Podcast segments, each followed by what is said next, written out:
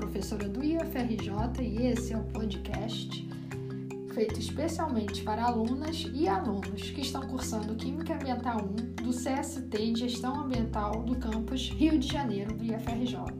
Sejam bem-vindas e bem-vindos ao podcast Química Ambiental por FAP. E agora vamos para o episódio de hoje: Propriedades da água. O episódio foi feito para a segunda aula da nossa disciplina.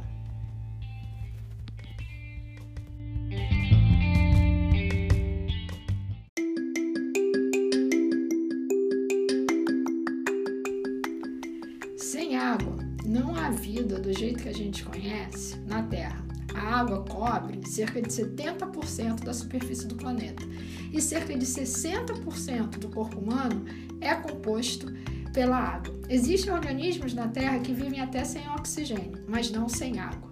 Alguns desses organismos metabolizam metano ou outro composto orgânico para obter energia. Existem animais que habitam a profundeza dos mares, onde a luz solar não chega, e eles capturam toda a energia a partir de fontes termais. Todas as vidas existentes no nosso planeta têm algo em comum. Nós precisamos de água para sobreviver. No episódio de hoje, iremos conversar sobre algumas das propriedades fantásticas da água que permitem a vida da forma que conhecemos no nosso planeta.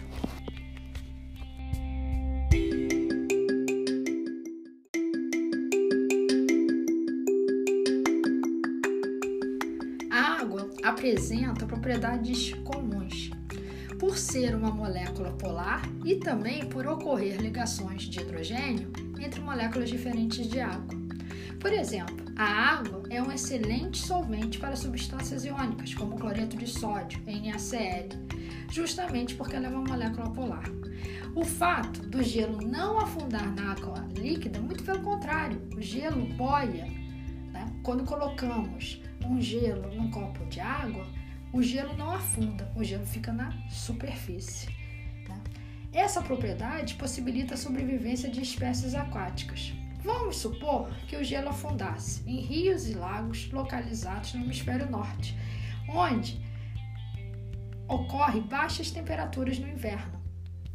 Algumas vezes essa temperatura é até abaixo de zero graus Celsius o que aconteceria nesses rios e lagos no hemisfério norte no inverno? A água da superfície iria congelar e afundar. Seria assim muito difícil é que o gelo do fundo virasse líquido novamente. E os animais que vivessem no fundo desses rios e lagos do hemisfério norte não iriam sobreviver. A maior parte dos líquidos se contraem ao se solidificar. A água, ao contrário, ela se expande. Isso é uma propriedade anômala. A densidade do gelo, que é água no estado sólido, é menor do que a densidade da água no estado líquido. E isso possibilita a sobrevivência de espécies aquáticas no hemisfério norte. Essa propriedade anômala ocorre devido à interação intermolecular, isto é, devido à ligação de hidrogênio.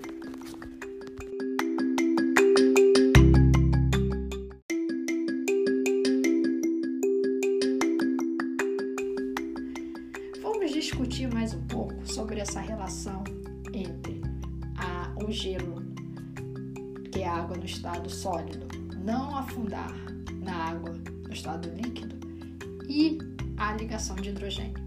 Quando a água está no estado sólido, cada molécula de água faz quatro ligações de hidrogênio, pois cada hidrogênio faz duas ligações intermoleculares com oxigênio de moléculas de água diferentes.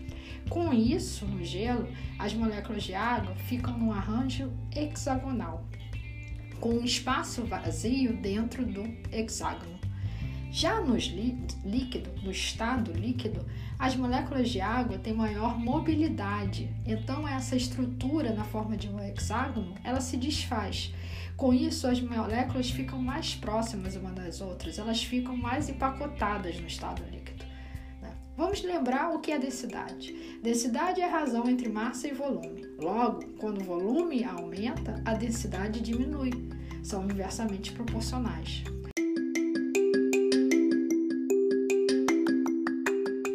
O volume do gelo é maior do que a mesma massa de água no estado líquido. Por tal motivo, a densidade do gelo é menor e ele boia na água líquida.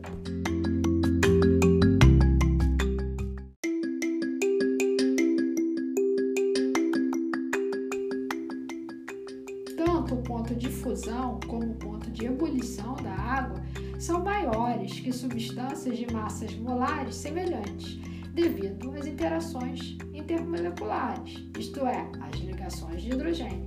Para a água passar do estado sólido para o líquido, é preciso fornecer energia. Vamos pensar no caso do gelo novamente. Basta a gente aquecer o gelo que ele se derrete, tornando-se água no estado líquido. Para quebrar as ligações de, de hidrogênio, é necessário fornecer uma energia extra.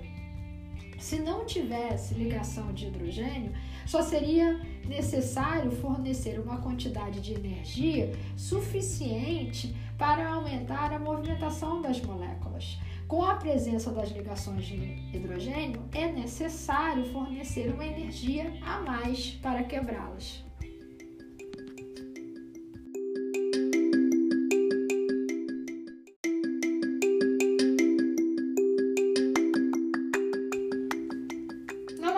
Natureza, nós encontramos a água nos três estados da matéria: líquido, sólido e gasoso.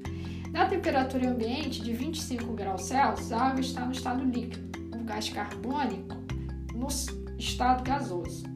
H2O e CO2 apresentam massas molares semelhantes, mas pontos de ebulição muito diferentes.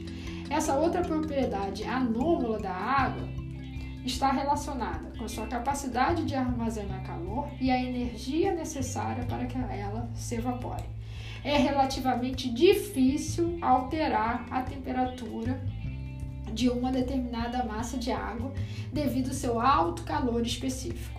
A quantidade de calor necessária para elevar a temperatura de 1 grau Celsius de água líquida é muito maior do que um gelo de mesma massa. O clima do nosso planeta é muito influenciado pelo alto calor específico da água. Quando ocorre uma pequena variação de temperatura, a temperatura de, das águas de oceanos e rios não varia. Além do mais, o oceano estoca o calor durante o verão e no inverno transfere parte desse calor para a atmosfera, fazendo com que as variações de temperatura do ar sejam menores entre estas estações do ano. O volume de água do oceano é muito grande, ele corresponde a mais de 97% do volume total de água na Terra. O oceano tem o papel de moderador climático, devido ao seu grande volume e ao elevado calor específico da água. Se não fossem os oceanos, por exemplo, as noites seriam muito mais frias e os dias ainda mais quentes.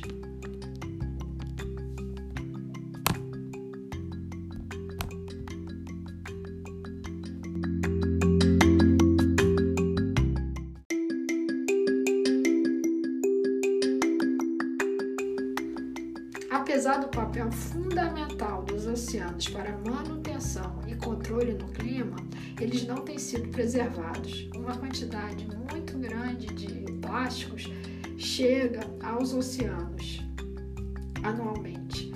E não é pouca coisa, gente. São cerca de 8 milhões de toneladas de plástico. A poluição por plástico ela vai causar a morte de muitos animais marinhos. Mas além disso, é, o plástico também vai se espalhar na cadeia alimentar e chegar nos peixes que consumimos. Como os oceanos são extremamente importantes para a vida na Terra, ações globais deveriam ser promovidas para contribuir para sua conservação. Hoje nós ficamos por aqui.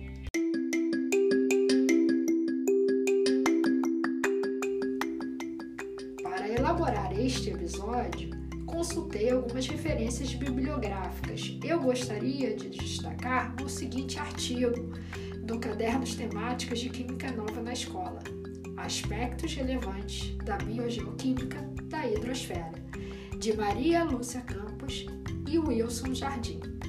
Muito obrigado, até a próxima.